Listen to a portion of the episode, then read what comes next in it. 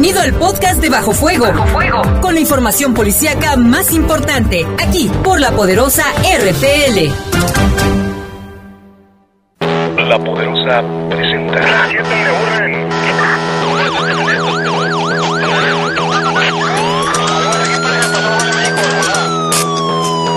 La poderosa, la poderosa presenta. Bajo Fuego, el noticiero policíaco de mayor audiencia en la región. Bajo Fuego. Notas, comentarios y más. Reporteros con amplia experiencia y profesionalismo trabajan para ti, para que escuches las noticias que te interesan. Que te interesan. En Bajo Fuego, tu opinión es importante. Bajo Fuego. Búscanos en Facebook como Bajo Fuego. Además, comunícate al 718 79 95 y 96. 718 79 95 y 96. Bajo, bajo Fuego. Comenzamos.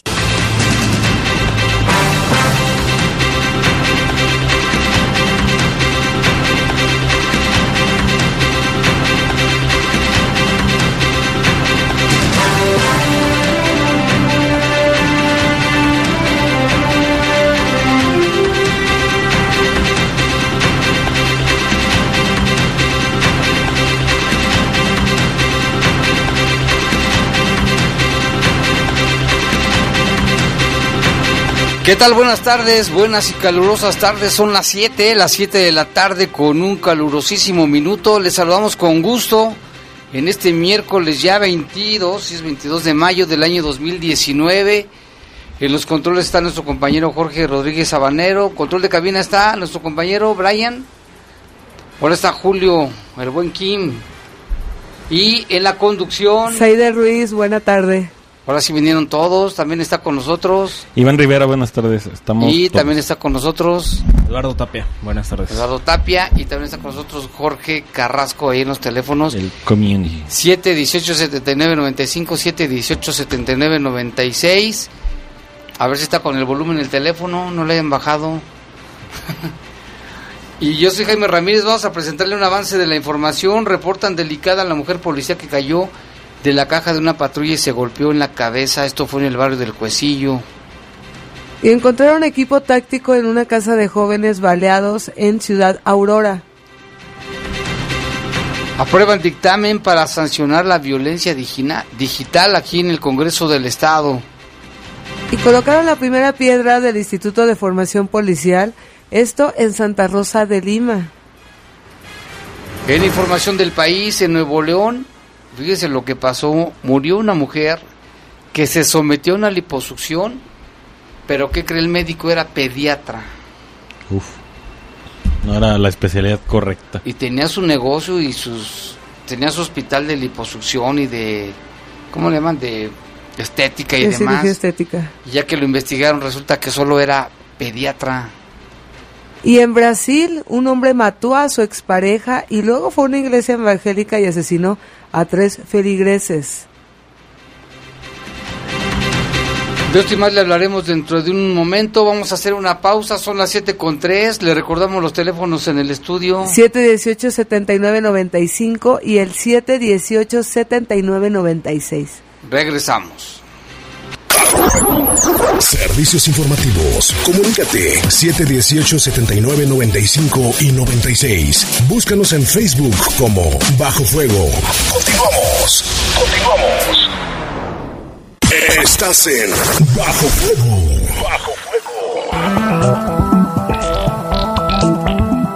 El PRD propuso bajar el impuesto a la gasolina para acabar con los gasolinazos. Morena, que es mayoría en el Congreso, votó no a nuestra propuesta. Seguiremos luchando para acabar con los gasolinazos. Sí es posible que el precio de la gasolina baje ya.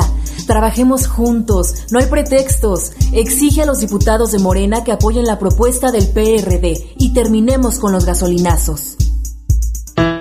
PRD. Si tu terreno se encuentra cerca de zonas forestales, el riesgo de provocar un incendio es mayor. Cuando hagas quemas agropecuarias para preparar tu tierra, no lo hagas solo.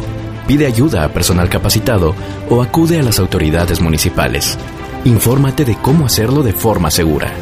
Amigo agricultor, que tu quema controlada no se descontrole. Si detectas un incendio, llama al 01800 incendio o al 911. Gobierno de México. Estás en Bajo Fuego. Bajo Fuego. Servicios informativos de la poderosa RPN. Comunícate 718 79 95 y 96. Búscanos en Facebook como Bajo Fuego. Regresamos. Regresamos.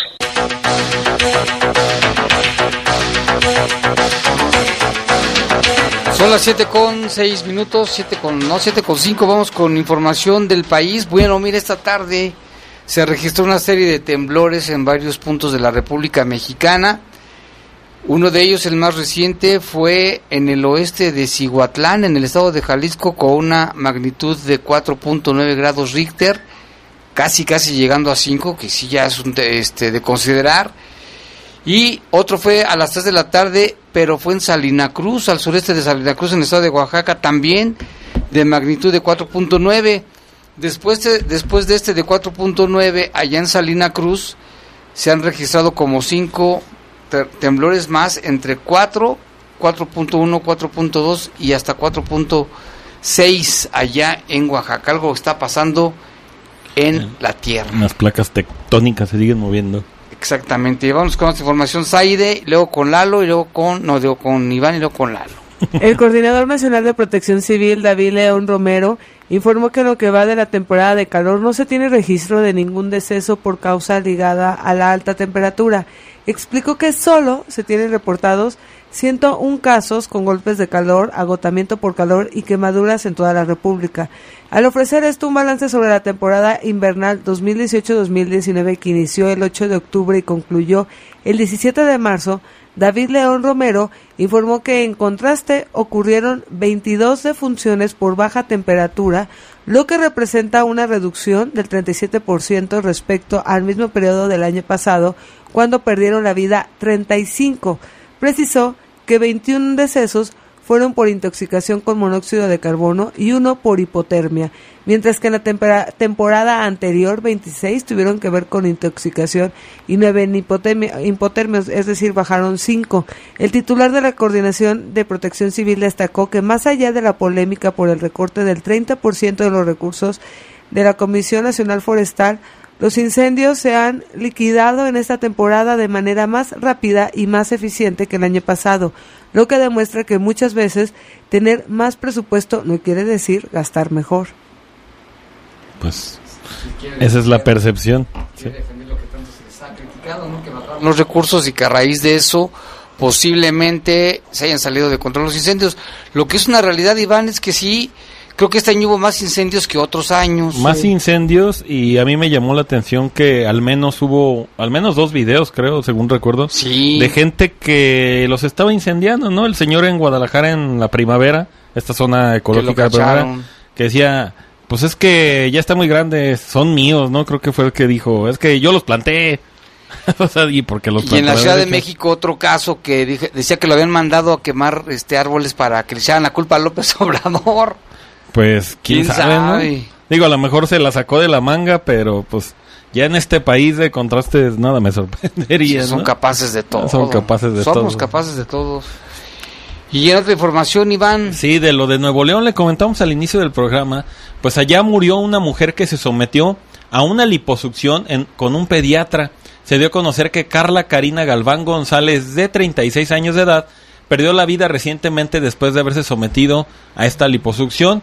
Como ha pasado en muchos casos similares, el médico ni siquiera tenía licencia para operar. De acuerdo con información revelada, la intervención se realizó el 14 de mayo en una clínica Esvelt Center ubicada en la colonia Colinas de San Jerónimo. Colinas de San Jerónimo pues una de las colonias de pues más plusvalía en lo que es la zona de, de, Monterrey, en el estado de Nuevo León. Tras la cirugía, la paciente fue dada de alta y se retiró a su hogar, bueno, pues como si nada, ¿no? En su domicilio, la mujer comenzó a presentar rigidez en las manos y otro tipo de complicaciones. Al día siguiente, falleció en el interior de un hospital. Al realizar ya la investigación, las autoridades encontraron que el doctor carecía de licencia de cirugía estética y reconstructiva porque él solamente estaba registrado como pediatra. Pediatra, pues allá ahí sí hay una homicidio, ¿no? Sí, porque aparte es ahí otro otra situación jurídica que es la de es como suplantación de, de profesión, algo le llaman usurpación. Usurpación de profesión. porque pues, él es médico. Sí, a lo mejor él puede dar una consulta de médico general porque es la base, la especialidad es la de pediatría, pero cirugía reconstructiva sí es, sí es muy diferente, ¿no? Que normalmente las conocemos nada más como para mejoras faciales, pero pues hay médicos que se dedican a reconstruir eh, rostros después de quemaduras, o sea, cosas así, ¿no?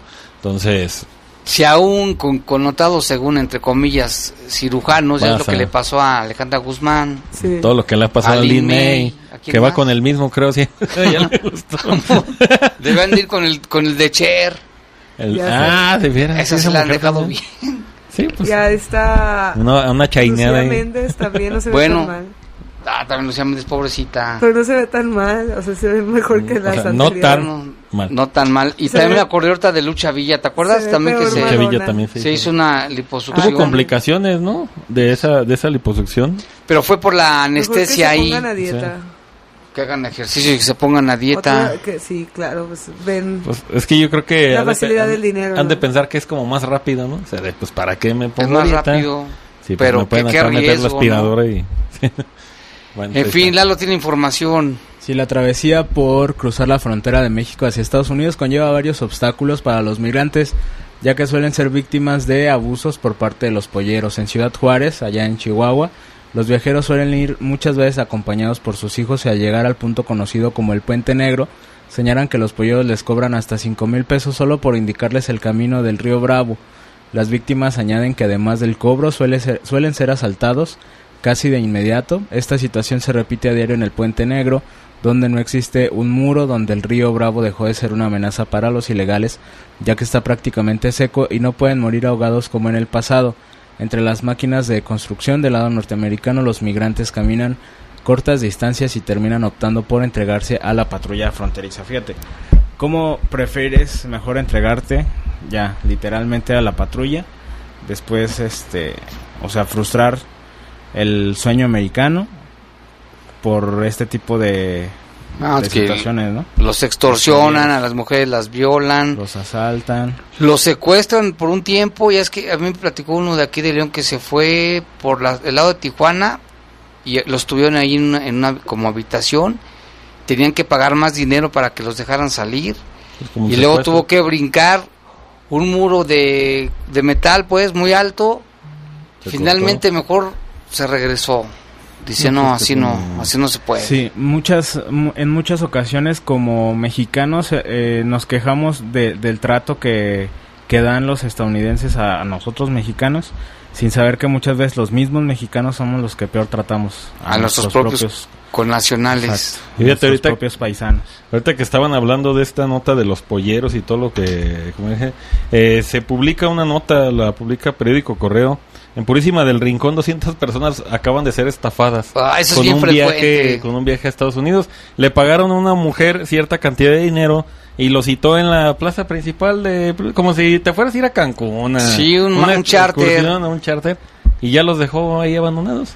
Eso- 200 personas. Eso es bien frecuente. Hace mucho que no pasaba, ¿eh? Pero sí. Y digo, acaba de pasar hace ¿Cuánto, rato. les, cuánto les, les sacaron de dinero? Mm, dice que las cantidades oscilaban entre los 10 mil y 60 mil pesos. Algo leí así de rápido ahorita que estaban aquí con esta nota.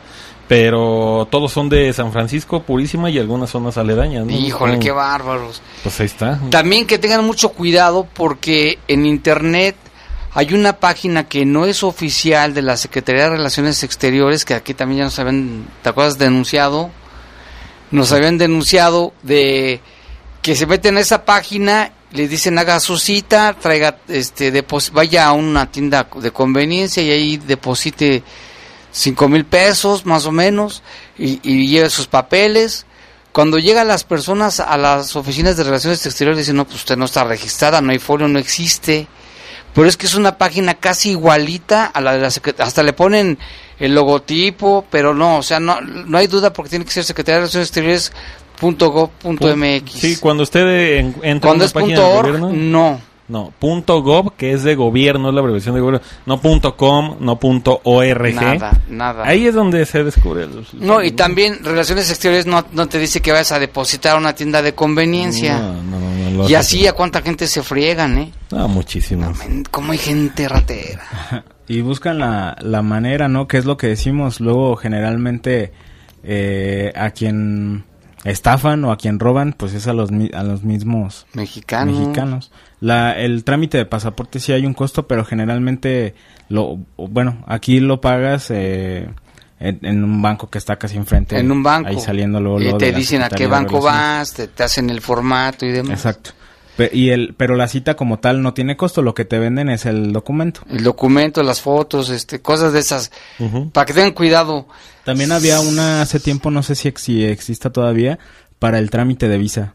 También había una... También hay varias que están cerca de la delegación y les cobran un dineral eh, a muchas personas mayores que vienen de otros municipios. Pero pues ahí es un negocio privado y sí la gente tiene que tener mucho cuidado porque, pero sí les dicen, los llevamos a León, a la delegación, les cobramos tanto por el viaje, los trámites, extra de, los, de lo que cobran por el pasaporte y demás la secretaría, estos cobran un extra, supuestamente por hacerles el favor, pero ha pasado de que las personas les falta algún documento tienen que regresar, o sea, ya no- ahí es cuando luego ni les ayudan. Sí, no, pero me refiero a que había una... Para la visa. Para la visa eh, Ah, la había una página porque el for- por ejemplo el formato es gratuito. Cuando se baja el formato para el trámite para el De la página de las embajadas. De la embajada Estados Unidos norteamericana. Es gratuito y hasta que lo terminas de llenar ya vas y pagas. Entonces había páginas donde te cobraban cuando descargabas Ah, el formato. también, no, aguas. No, es que la banda es bien tra- No, hombre, somos, somos bien tranzas. No la- todos, para los que me estén No escuchando, todos, pero digan sí que los mexicanos todos. somos bien tranzas, la verdad, eh. Zaire. En Brasil, un hombre asesinó a su expareja y posteriormente irrumpió en una iglesia evangélica donde mató a tiros a tres personas en la localidad de Paracatú, en el estado de Minas Gerais. El hombre, identificado como Rutson Aragao Wigmeras, Guimaraes. Guimaraes, de 39 años, acudió al domicilio de su expareja en el barrio de Belavista y le eh, asestó una puñalada en el cuello, lo que provocó la muerte de esta mujer. Posteriormente se desplazó hasta la iglesia Batista Sharon, situada en el mismo barrio, donde disparó contra un grupo de fieles que participaban en la reunión de este templo evangélico. El sospechoso mató a dos ancianos con sendos disparos en la cabeza y posteriormente hizo rehén a una mujer a quien baleó en el momento en el que llegaron los agentes. Con el fin de evitar nuevos ataques, la policía disparó contra el agresor y le hirió en la clavícula, por lo que fue trasladado a un hospital en la región. Según las primeras informaciones, se encuentra grave. El portavoz de la Policía Militar, Mayor Flavio Santiago, aseguró en declaración a los medios que la actuación de una patrulla próxima al local evitó todavía una tragedia mayor. Seguido disparando. Qué loco, ¿no? Sí. Pues, También en Brasil hay muchos locos, ¿eh? Sí, pero la policía tiene otro otro Sí. tipo de, de, De actuar. de actuar, ¿no? Con el nuevo Le presidente disparan. más. Dice, Ay, aquí no se anden pues. con... Primero disparo y luego pregunto, porque estos cuates no preguntan y luego disparan. También el Sí, índice de violencia en Brasil es muy alto. Es Sí. como la, la indicación, ¿no? Si la si está en peligro la vida del policía o de un ciudadano ajeno a, al agresor, al ladrón o lo que sea, tienen la encomienda de disparar. Y sí se bajaron mucho los índices de violencia. Por eso ¿Allá? muchos Sí. mexicanos pedían como que se tomara ese modelo de seguridad. Porque bajaron así drásticamente los índices de violencia. Y, y sabes también que era, Eh, me di los cuenta, derechos, los derechos humanos. la estrategia del gobierno, la estrategia de comunicación del gobierno de Brasil también fue muy contundente. Mostraban los videos de las cámaras de seguridad de cómo terminaban los los, Ah, los sí, hay muchísimos videos en y le permitían a la prensa cierto acercamiento a los cadáveres, a entrevistas. Digo, es obviamente una estrategia de prensa, ¿no? Pero yo creo que sí mucha gente la pensó. Digo, sigue habiendo locos, ¿no? Como en todos lados. Pero, Pero- como dice Lalo, bajó demasiado, ¿eh? Así, pero... drásticamente Sí, exactamente. en Brasil. Y bueno, pues ya son las 7 con 19, vamos a hacer una pausa, regresamos. Servicios informativos. Comunícate 718-7995 y 96. Búscanos en Facebook como Bajo Fuego. Continuamos. Continuamos. Estás en Bajo Fuego. Hola, ¿cuál es tu plan? ¿Mi plan? Pues mi plan es estudiar en el CONALEP, que tiene 57 carreras de vanguardia a lo largo y ancho del país. Además, ofrece beca universal Benito Juárez, certificado de bachillerato y título profesional. También cuenta con actividades culturales y deportivas y una efectiva inserción al campo laboral. Entra a www.go.mx diagonal CONALEP para más información. CONALEP, Educación Técnica para la Equidad y el Bienestar. Secretaría de Educación Pública. Gobierno de México. Este programa es público ajeno a cualquier partido político. Queda prohibido el uso para fines distintos a los establecidos en el programa. En un hecho histórico de verdadero diálogo entre los poderes de la Unión, la Cámara de Diputados analiza por primera vez el Plan Nacional de Desarrollo 2019-2024. Todas las comisiones legislativas de la Cámara de Diputados, servidores públicos, expertos y sociedad civil realizarán foros en Parlamento abierto para analizarlo. Sigue de cerca este importante ejercicio y participa. Más información en www.diputados.gov.mx, diagonal PND y en nuestras redes sociales. Cámara de Diputados. Legislatura de la Paridad de Género. Estás en Bajo Fuego. Bajo Fuego. Servicios informativos de la poderosa RPN. Comunícate 718-7995 y 96. Búscanos en Facebook como Bajo Fuego. Regresamos. Regresamos. Vamos con información local y regional. Lalo Tapia, que hace su recorrido por las agencias del Ministerio Público, tiene información. Adelante, Lalo. Eh, sí, bueno, se dio a conocer ya la identidad del cuerpo que se localizó eh, ayer en San Juan de Abajo, en un camino de terracería. Este se llamó José Guadalupe, tenía 30 años de edad y de acuerdo a lo que informaron las autoridades, la causa de su muerte fue por disparos de arma de fuego. Eh, la investigación pues continúa por parte de las autoridades para determinar qué fue lo que lo que pasó. Este se localizó sí a las como a las 6 de la mañana en ese camino de terracería sobre la calle San Agustín.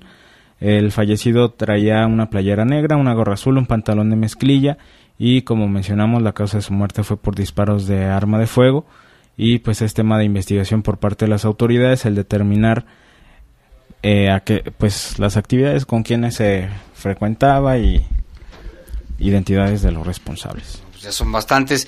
Y el caso de Peñón de Gibraltar de la colonia Cerrito de Jerez, ¿qué, qué resultó? Sí, ayer lo mencionábamos y nos lo reportaron aquí en el noticiero que aparentemente había sido una riña donde habían apedreado a un hombre. Este también ya fue identificado, se llamó José Valentín, tenía 50 años de edad y esto fue en un terreno baldío de Cerro de las Campanas y Peñón de Gibraltar, allá en, Cer- en Cerrito de Jerez. Eh, de este caso, pues se confirmó que la causa de su muerte fue una, una lesión por una, un arma blanca en el cuello y aparentemente esta persona fallecida tenía adicción a las drogas y pues se trabaja para determinar exactamente qué fue lo que pasó. Ayer se hablaba de una riña eh, en la zona y supuestamente lo habían apedrado, pero pues sí cambia un poco el asunto de la investigación porque se determinó que fue un por una lesión de arma blanca en el cuello. No Probablemente fue también pedradas, porque No. se habían matado a pedradas. Exactamente era lo que decían ayer. Eh, probablemente sí haya sido una riña de cualquier modo, pero bueno, la causa de muerte sí cambia literalmente. Ayer también se mencionaba mucho eh, que, era, que tenía aspecto indigente.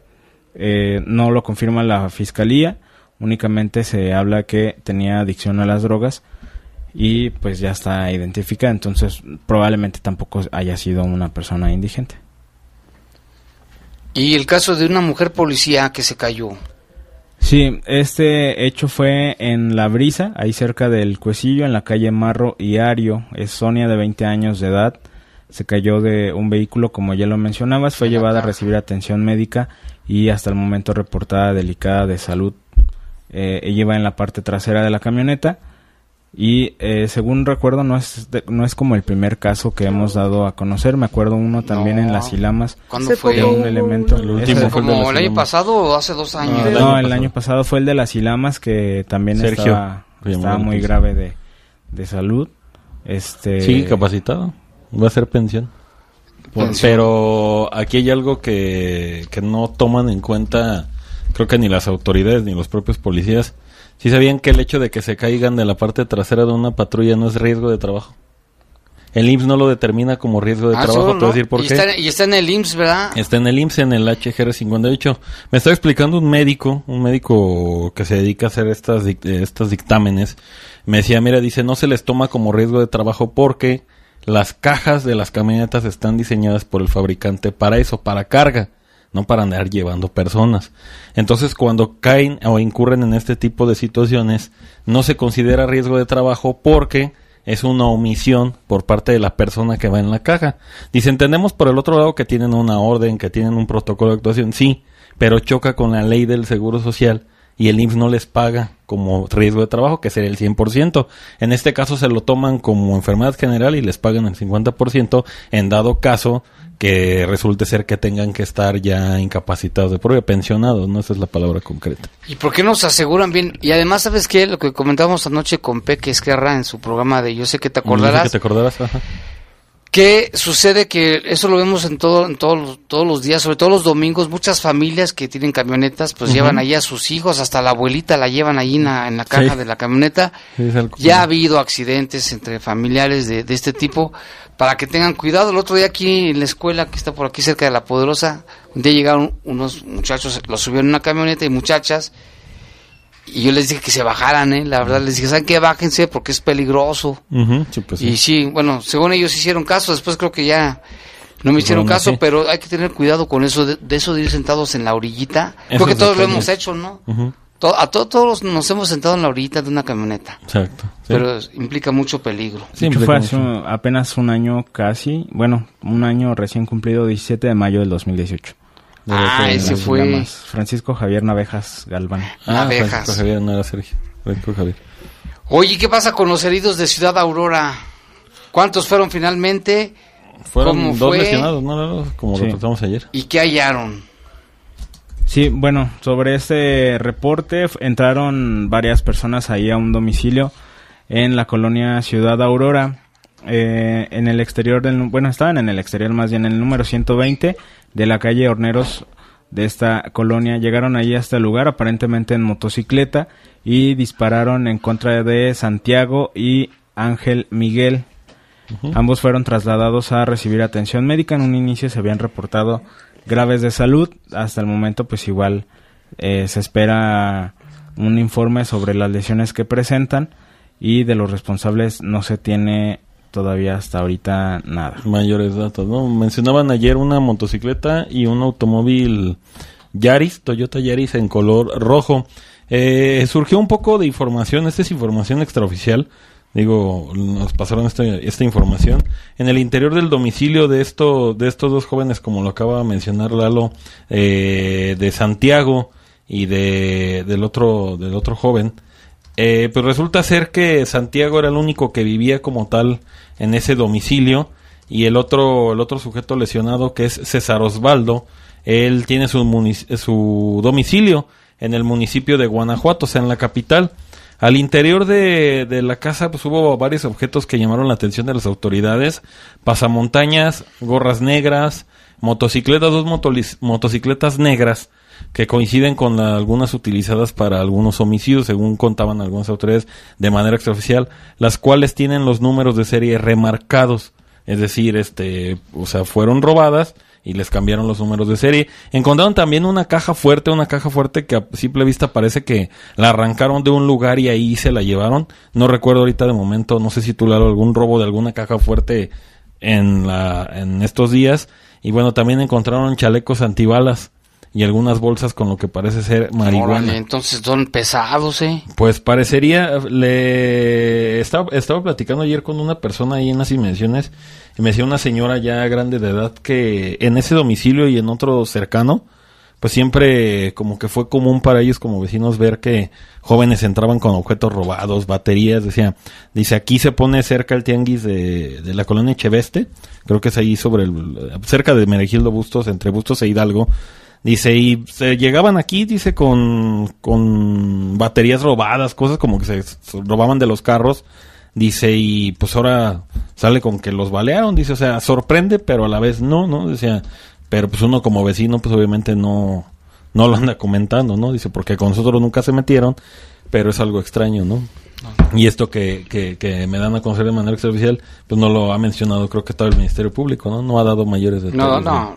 es- es- Y posiblemente ni los den, ¿no? Se limitan. Se limitan, exactamente. Aquí nos llama Jorge Zacarías, le mandamos un saludo a él, a su Salud, hermana Ana María, a sus sobrinos, a su papá, a su mamá, que nos escuchan. Él dice, hola, con respecto al comentario de la Secretaría de Relaciones Exteriores, también hay Facebook de páginas donde te, te prestan dinero, hasta 700 mil, pero No. te piden datos, un depósito, es que para liberar el crédito y otros para mandarte el contrato, y tienes que depositar cierta cantidad y a la mera hora no te dan nada se, y se esfuman. Sí tiene razón, hay que tener mucho cuidado. Mejor vaya a la caja popular o a un banco. Ya los bancos son más, accesi- más accesibles. Pero bueno, dice buenas tardes, saludos para ti, todos en el estudio de Bajo Fuego. Y vámonos con otra información. Hoy, hoy se llevó a cabo la colocación de la primera piedra de lo que será el Centro de Formación Policial, nada más y nada menos que allí en Santa Rosa de Lima, municipio de Villagrán, muy cerquita también del municipio de Celaya. Bueno, pues ahí el gobernador y vino el secretario de la Defensa Nacional, el secretario de Marina, todo su gabinete, secretarios, gente, gente de seguridad, alcaldes y demás. Y luego el gobernador anunció obras en la zona, escuelas, Guanajuato pinta su entorno para las casas, van a construir ahí una preparatoria, va a haber obras de pavimentación, en fin. Pero pues ahí luego se acercaron una- un número como de 60, 70 personas a manifestarse en contra, fíjate, de, de ellos. Sabrá Dios quién los tendría, los habrá mandado, pero ayer el gobernador Diego Sinué dijo que la manifestación en contra del Centro de Formación Policial la realizaron en parte familiares de huachicoleros y no descartó atender posibles abusos denunciados por parte también de la Policía Estatal, porque en las manifestaciones también le habían, le habían ahora sí, manifestado, valga la redundancia, de que había algunos elementos estatales que habían cometido abusos de, Como el de, como el de ayer descubierto ahí en Manuel Doblado, ¿no? como ese cuate, no se midió. Vamos a escuchar lo que dijo el gobernador. Una comunidad que durante muchos años nunca entró la autoridad. Es una, es una comunidad que estaba viviendo ya, tenía un modus vivendi operando muchos del robo de combustible. Aquí muchos eran familiares de los cabecillas del grupo delincuencial. Sabíamos que no iba a ser bien recibido, pero es una lucha que tenemos que hacer y la mejor manera es de frente, dando la cara como lo hice, estando cerca de la gente, escuchando, porque también creo que hay muchas de esas eh, quejas que son legítimas, que hay que investigar, que hay que revisar. Algunas otras serán, por supuesto, hay muchos, yo les decía, no, destápense la cara, porque muchos evidentemente pues están siendo enviados y no quieren ser reconocidos, pero hay otros que son quejas legítimas, no podemos desestimar ninguna. Y bueno, el gobernador señaló que han atendido las denuncias y que ya han dado de baja dos elementos. Que ya inclusive desde el- después del operativo separamos a varios policías estatales de su cargo. Fueron sancionados y fueron separados. Eh, si no tengo mal el número, se los vamos a dar más adelante, pero fueron alrededor de, de 12 personas que fueron separadas. Todos por abusos Eh, diferentes casos, ¿eh? que ya yo creo que sí sería importante sacar esto a luz para que vean que sí estuvimos actuando desde antes, pero sin embargo hay que revisar precisamente si son de esos casos antiguos o casos nuevos. Tenemos que seguir apretando, trabajando con todas las fuerzas para que esto mejore. Diego Silva aseguró que la construcción de este centro de formación representa un apoyo sin precedentes. Pues imagínate ahí lo que era conocido como el Triángulo del Huachicol, ¿no, Lalo? El triángulo rojo, algo así le llaman, ¿no? Un triángulo rojo. ¿no? rojo. Por ahí va. Así. Y aquí, reportes, ya tenemos un chorro de reportes. Dice a los motociclistas les exigen casco. ¿Por qué a los policías que van colgados como changos? ¿Por qué no les dan cascos, coderas y rodilleras? Pues sería una buena medida. y- Deberían de ver a Iván cómo viene, vestido. Parece que traigo- Parece Transformer, el, regresando al, fu- al futuro. De las que como caricatura. como Sus bo- las bototas. Sus bototas. Las botazas, su. No, no, Ah, no, las no, sus botazas. No me las he traído porque no ha empezado a llover. Que chamarraza. Chamarraza, botaza, cascazo. No, no, no, parece El hombre del futuro, sí. un héroe, Parece ¿no? Un superhéroe. Un superhéroe. Y con su GoPro. Ah, sí, todavía grabando aparte. el camino. Sí, no falta. Vamos con más reportes. Dice, para reducir la contaminación, el alcalde debe obligar a verificar a camiones urbanos también y de carga, además de colocar el escape por encima del toldo. Hacia arriba, pues te echan el humo en la cara cuando vas tras de ellos. Así como exigirles un parachoque trasero a la altura de las defensas de los autos para evitar muertes, pues los autos se meten debajo de ellos cuando chocan. que es muy peligroso. Saludos desde Dallas, Texas, Mauricio, gracias. Saludos Jaime a todo el equipo de noticias. Oye Jaime, creo que es el fin del mundo. Aquí no nos dan tregua a los tornados, sí cierto. Ayer dábamos información de impresionantes tornados. Dice aquí no nos dan tregua y lluvias, pero aquí a gusto el calorcito, 30 grados. Aquí en Dallas hoy, dice, soy Mauricio Hernández. Gracias Mauricio. Pues ahí nos vamos en la temperatura. No, te ganamos. Estamos a 32, 33 grados todos los días acá en León. Y acá nos llama Mario, le mandamos un saludo, nos pasa una información de salud, gracias. Dice aquí, ya dijeron la nota de la señora que balearon acá en Los Ángeles y de una camioneta que le robaron, se robaron también. Es No. bueno, esto, esto- no, este es un, este es viejo, este es un reporte ya viejo, lo acabo Ah. de ver. Pero aquí dice que qué bien canto. Oye, sí te iba a preguntar que si eres tú el que estabas cantando en Sí, la ¿a poco me escuchaste? Sí, escuchó yo en la ruleta, entonces estaba comiendo y escuché. ¿Y si canté bien? Y hasta dije, será Jaime, y luego le hacías así como que, Kim. No, O como- ay, qué Ese. ¿A poco sí estabas cantando tú? Y gan- creo que voy ganando, ¿eh? ¿Cantaste algo de, como de José? Amor como el nuestro, no hay dos en la vida, por más que se bu... No, ya ni le voy a seguir. Bueno, pues Pero ¿contra quién gracias. estás compitiendo? Nada, están haciendo ahí un- una vacilada. Ay, que a mí me, que, los compañeros, a cantar. me Saludos a encanta. Carlos Vivero Chicurel, dice que sí va a ganar el León, claro que sí, a esperemos que sí Jaime. gane. Y aquí dice un reporte para los de transporte de la Jacinto López, la ruta 53. Es una ruta de abasto de toda la gente que vive por acá. Se necesita por lo menos otra ruta, como lo hacen con la ruta 11, que también es muy tardada. Nos, nos están reportando aquí, Saide. Sí. Aquí nos mandan otro reporte, pero es que luego nos mandan audios y no los podemos escuchar. Dice, buenas noches, tengo una pregunta. Yo ya he visto varias patrullas con polarizado. ¿Esto está permitido? ¿Patrullas? Se supone que no, ¿no? Yo, Polarizadas. yo hasta donde sepa, no. No, menos O sea, las patrullas. Hay que tomarles fotos ahora que las vean. Está ¿Cuántas prohibido para todos. O sea, Es- es tal vez un- ¿no? El reglamento una polarizada leve todavía, pero donde no ves nada. Pues no sé cómo... Si viene de agencia.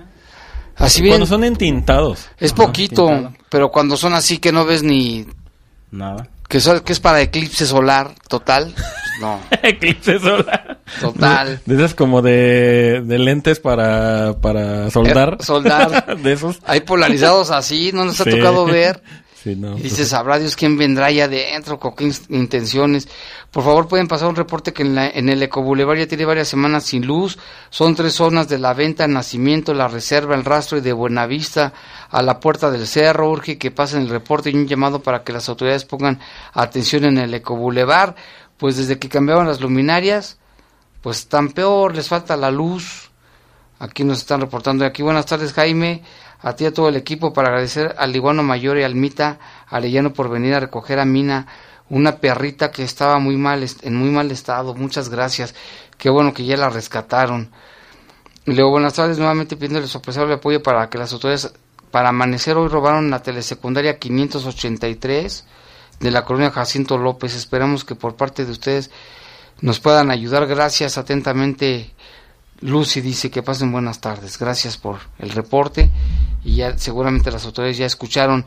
Aquí nos llama Martín. Hola a todos. En la mañana miré una publicación en un diario. por- dice, pero me llamó la atención del diario al día. Pero me llamó la atención que el edil de Guanajuato estaba apostando 50 mil si era dinero del municipio ya que usa los vehículos oficiales.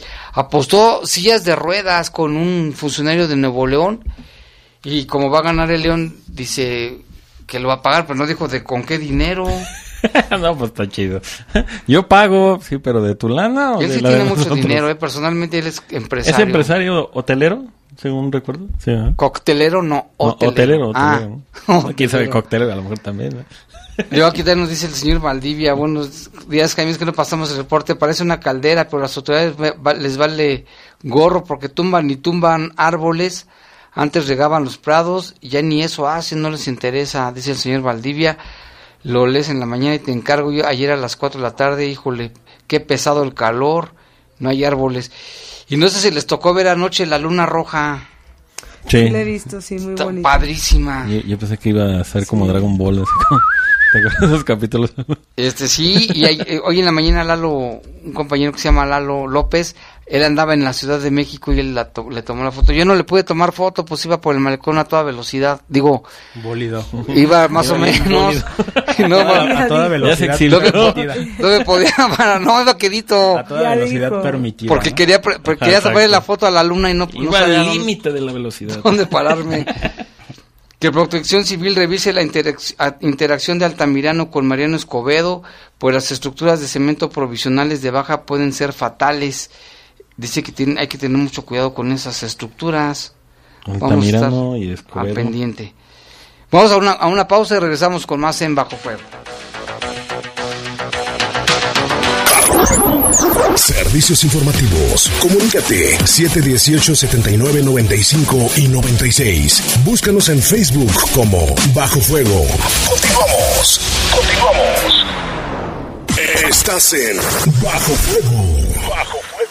Bríndale protección a tu hija. Si cursa el quinto año de primaria, vacúnala contra el virus del papiloma humano. También es momento de completar los esquemas de vacunación de tus hijos. Recuerda, las vacunas son seguras y gratuitas. Prepara su cartilla y participa en la Segunda Semana Nacional de Salud 2019. Del 20 al 24 de mayo acude a tu unidad de salud. Por el bienestar de tu familia y de México, vacúnalos. Secretaría de Salud. Gobierno de México. Este programa es público ajeno a cualquier partido político. Queda prohibido su uso para fines distintos a los establecidos en el programa.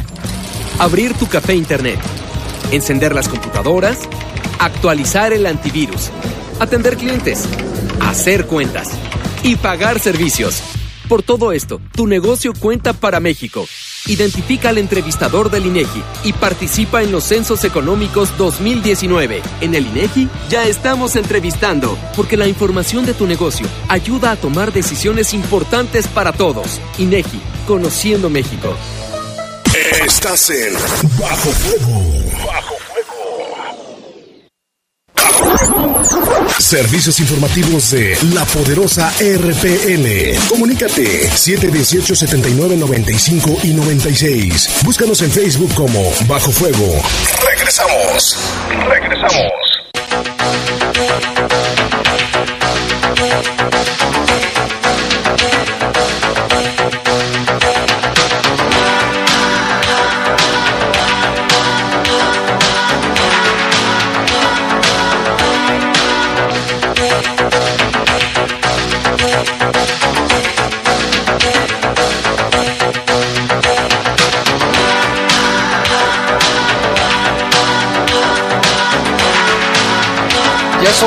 7 con 42 de la tarde, estamos en Bajo Fuego, ya se encuentra aquí en el estudio.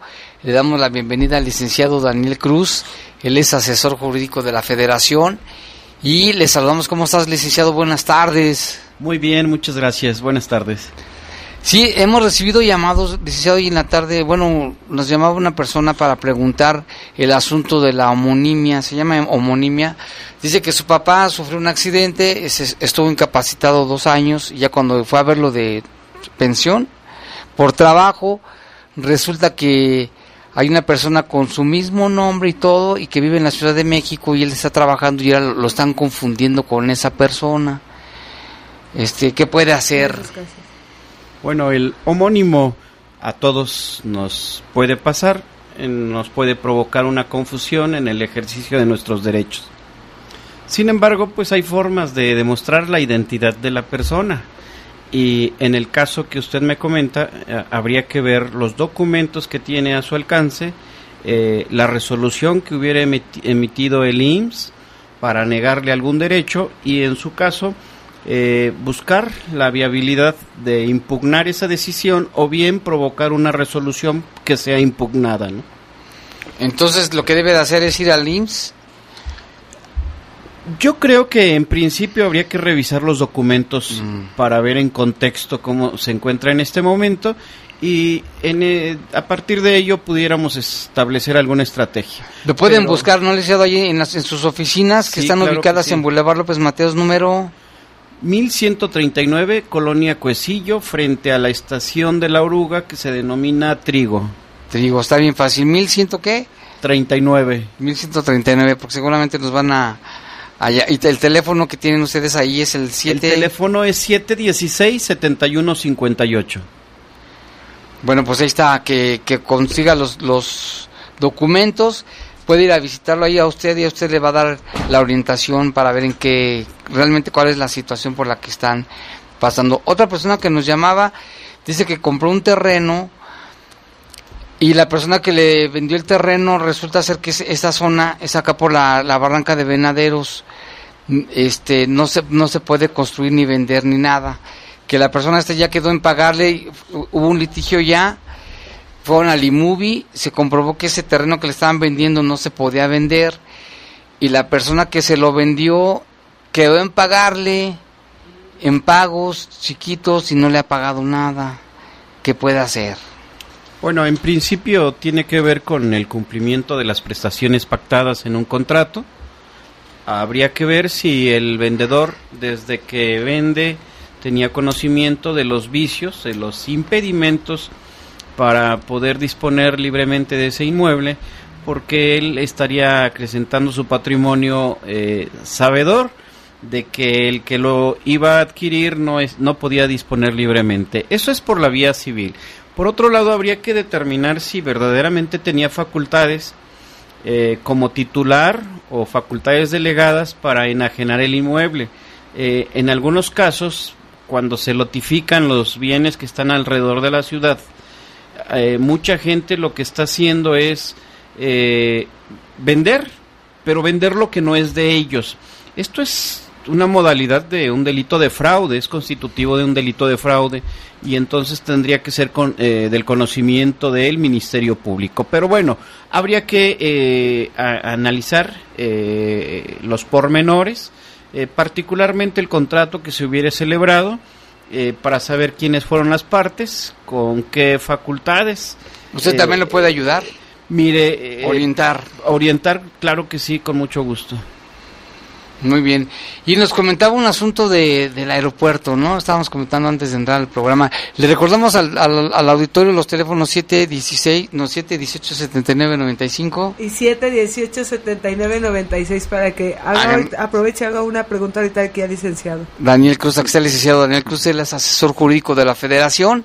Para que llame en este momento, ahí está nuestro compañero community manager recibiendo los reportes y las preguntas. Eh, comentamos el asunto del aeropuerto, de los TAC. Hay un fenómeno muy recurrente.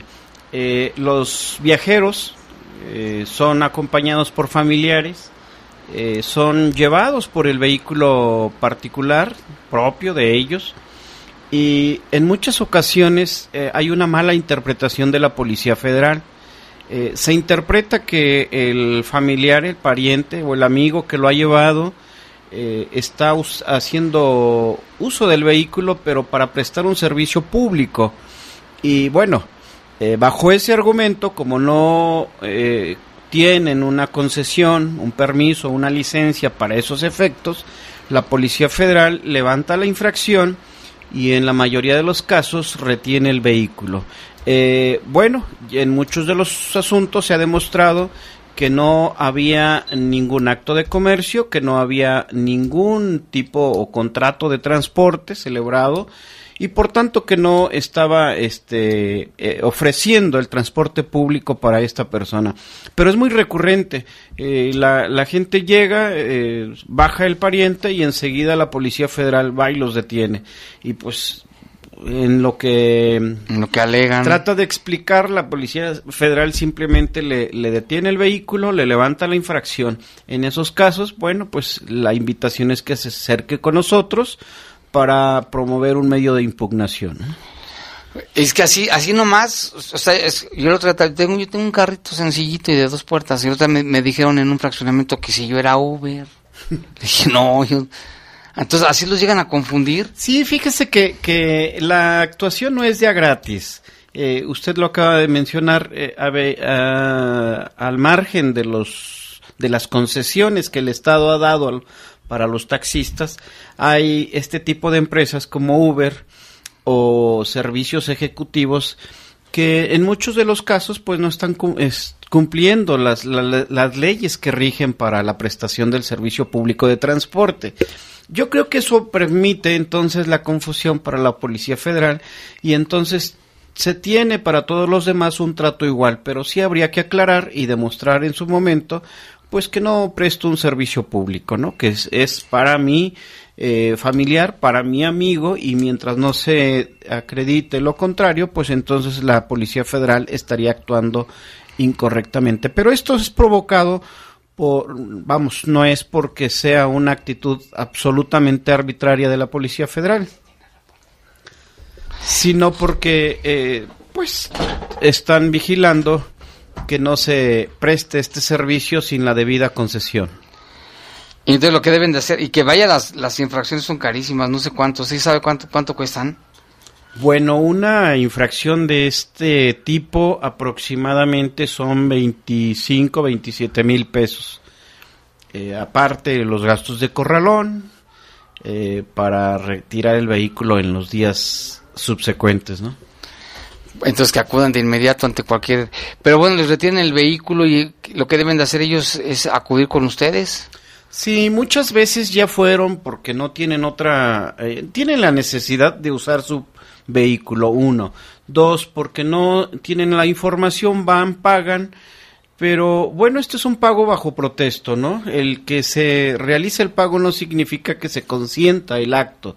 Entonces, eh, muchas veces van al corralón, bueno, van a, las oficinas de la policía, le califican la infracción, eh, la pagan, van al corralón, recogen el vehículo y como todavía estamos en tiempo, promovemos la demanda.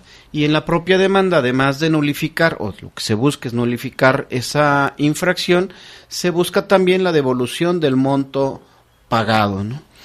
¿Qué otros casos les llegan ahí con más frecuencia en la asesoría, licenciado federal? Bueno, eh, a nivel eh, regional, eh, ahí es más común en la zona de Salamanca, Irapuato, Celaya, más un poquito más y las orillas de León, Guanajuato, desde luego. Hay procedimientos que están instaurando la Comisión Nacional del Agua. hay mucha gente que tiene concesiones antiquísimas y explotan el agua, tienen una, un permiso para eh, explotar, para usar y dependiendo de la región, dependiendo de la época, de las características y en la propia concesión se les dice cuánto van a usar eh, de ese líquido. Eh, sin embargo, muchas veces llega la, la, autoridad, les inician un procedimiento y de pronto ya tienen ahí la multa además de la clausura, ¿no? Híjole. Entonces, en ese tipo de casos, para la gente que nos esté escuchando en provincia, que son muchos, eh, muchas situaciones que se presentan ahí, la invitación es que se acerquen inmediatamente para eh, prestar el servicio que corresponda. Muy bien. Tenemos ya más preguntas del auditorio. Muchas gracias. Nos dice el señor Félix. Tengo un problema con papeles en el seguro social. Me salieron tres números de seguro. Tres, fíjese. Quedaron de borrar dos. Ya pasaron dos años y no han resuelto nada. ¿Qué puedo hacer? Bueno, acercarse con nosotros. Eh, es un derecho del asegurado pedir al instituto que se unifiquen estos números si en algún momento estuvo en otra ciudad, si en algún momento tuvo un nombre eh, diferente, si en algún momento no uso algún apellido. Muchas veces esto origina que nos vayan asignando en toda nuestra vida laboral pues distintos números. La lógica no es esa, la lógica es que por primera vez me doy de alta en el Seguro Social y me asignan un solo número para toda mi vida laboral. Sin embargo, por este tipo de circunstancias, pues terminamos teniendo dos o tres pero si yo con esos dos o tres números trabajé y por tanto con cada uno acumulé semanas cotizadas, pues tengo un derecho que se unifiquen y que se sumen todas estas semanas cotizadas precisamente para determinar el tipo de derechos que me corresponden. Generalmente cuando ya estamos en una edad avanzada, como dice la ley, pues entonces es para reclamar o para pedir la pensión de cesantía en edad avanzada o la de vejez pero pues que se acerquen con nosotros, sí, claro que sí, para eh, pedirle al Seguro Social que se unifique, ¿no?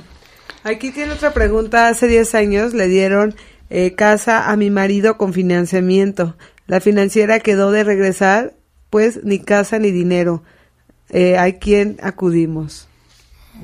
Todo pinta que es un fraude, ¿no? Dice, hace 10 años le dieron casa a mi marido con un financiamiento. No dice que financiera, la financiera quedó de regresar. O de regresarlo, es que no que entendí ahí. Pues ni casa ni dinero. No, no, ahora a ver si viene ahorita nuestro compañero community que nos diga bien. Bueno, parece ser que son dos situ- situaciones que habría que diferenciar. Por una parte, se celebra un contrato de compraventa y en todo caso eh, habría que demandar a- al tercero o a la constructora. Aquí, perdón, ¿se trata Sí, de, no se- quedó de regresar del dinero o...? no hubo casa. Ah, no hubo casa. Y no regresaron ni dinero ni nada. Ah, hay que identificar dónde está eh, el inconveniente que se presentó. Insisto, eh, si el tema es con la eh, constructora, entonces es un tema de demanda para el cumplimiento de eh, el contrato.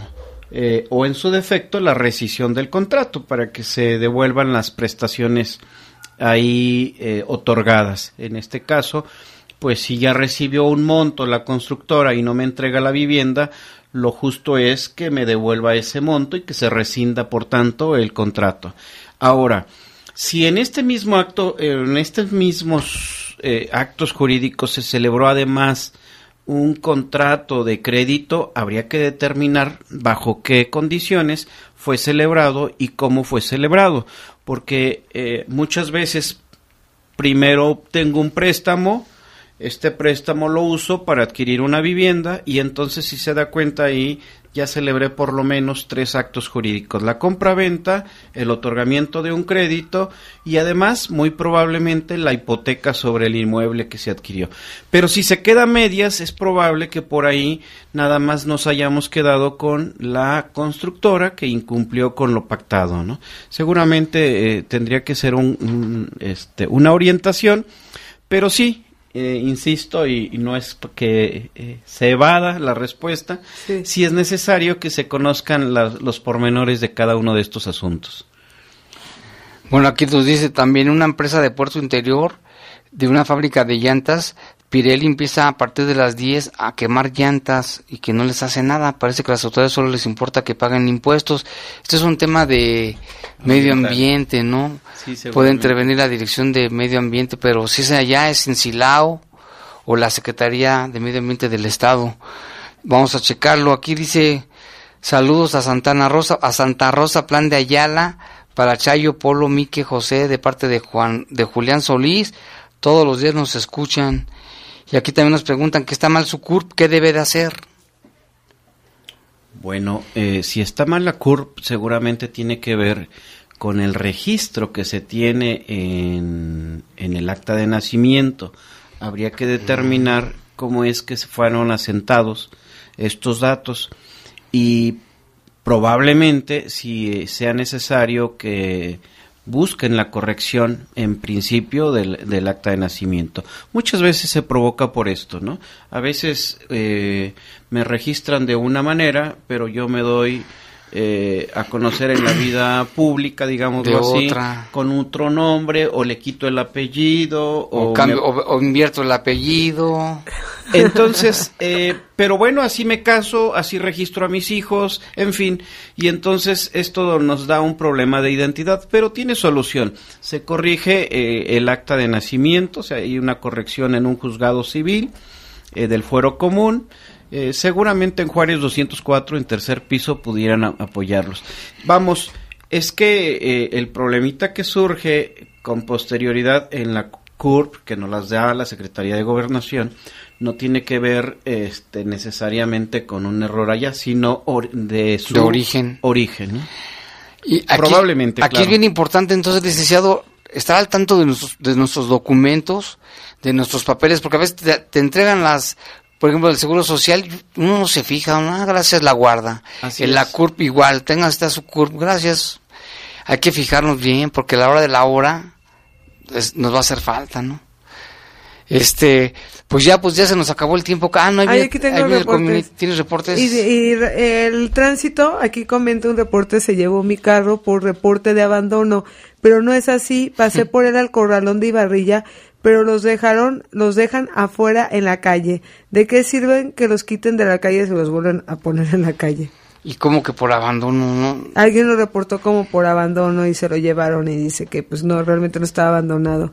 Aquí otro reporte, las visas, los gabachos no son muy honrados, ya pagó dos veces y las dos veces la regresan, la traen. ¿Cómo? No entendí. Eh, dice Toño Que te cobran Macías. dos veces. Pues en el trámite. Pagas su trámite, la regresan, pagas. Ah, ya entendí. Sí, o sea que no le aprueban la visa y vuelven a Sí, hacer es que así es. Gracias a Zaide, Community. Así es. Y a a todos nuestros radioescuchas. La Poderosa presentó. Presentó. Bajo Fuego. El noticiero policíaco de mayor audiencia en la región. En las próximas horas seguiremos trabajando para traerte información. Nos escuchamos mañana en punto de las siete y media en la edición matutina de El Poder de las Noticias. El Poder de las Noticias. Hasta aquí, los sucesos policíacos más importantes de Bajo Fuego. Bajo Fuego.